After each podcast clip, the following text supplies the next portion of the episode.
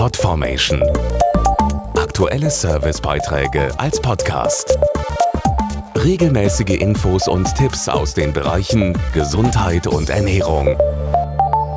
Das Leben gehört gehört. Unter diesem Motto steht der diesjährige Welttag des Hörens, der am 3. März stattfindet. Die Weltgesundheitsorganisation und der Bundesverband der Hörsystemeindustrie machen an diesem Tag auf die Bedeutung des Hörsinns aufmerksam.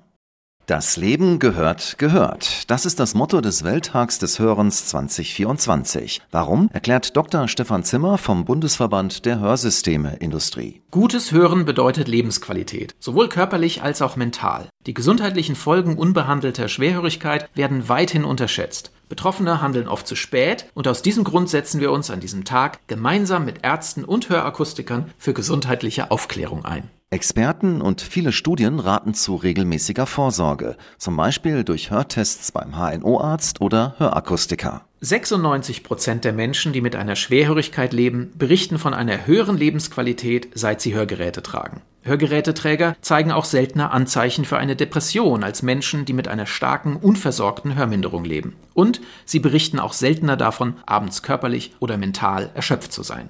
Denken auch Sie an Ihr Gehör und machen Sie einen Hörtest beim Hörakustiker in der Nähe. Podformation.de Aktuelle Servicebeiträge als Podcast.